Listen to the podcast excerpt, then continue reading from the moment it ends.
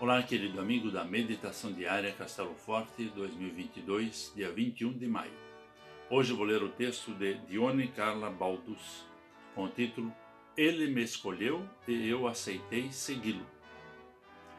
Deus, que me separou antes de eu nascer e me chamou pela sua graça, conforme carta aos Gálatas 1, versículo 15. O brilho do sol ofusca minha visão e preciso usar recursos que me deixem mais confortável e me permitam enxergar melhor. Do mesmo jeito, a vida agitada e preocupada pode impedir que enxerguemos bem e simplesmente seguirmos sem rumo. O apóstolo Paulo seguiu o rumo do seu trabalho de perseguir, prender e matar pessoas. Mas ele caiu por terra. Jesus se revelou a ele e seus olhos se abriram para algo novo que deu sentido à sua vida. Assim foi para Lutero ao redescobrir a justificação por graça mediante a fé.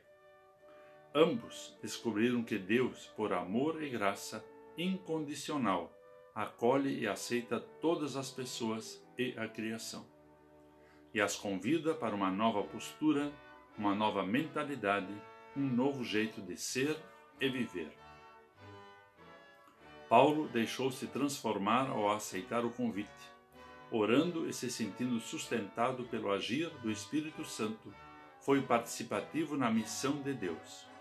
Com convicção e amor, enfrentou dificuldades, dialogou com diferentes pensamentos, tradições e nações, escreveu cartas de orientação, reconheceu as suas fragilidades e, ao mesmo tempo, demonstrou sua coragem e força. Deu testemunho do que a fé em Jesus pode fazer na vida de uma pessoa. É motivo de alegria e gratidão que Deus venha ao nosso encontro e nos convide a fazer parte de sua missão. Recebemos a tarefa de estimular e viver relações de paz, justiça e amor. Que o Espírito Santo nos ajude na mudança de nossa mente, coração e ações. Vamos orar. Querido Deus, gratidão por nos aceitares e convidares para participar da tua missão.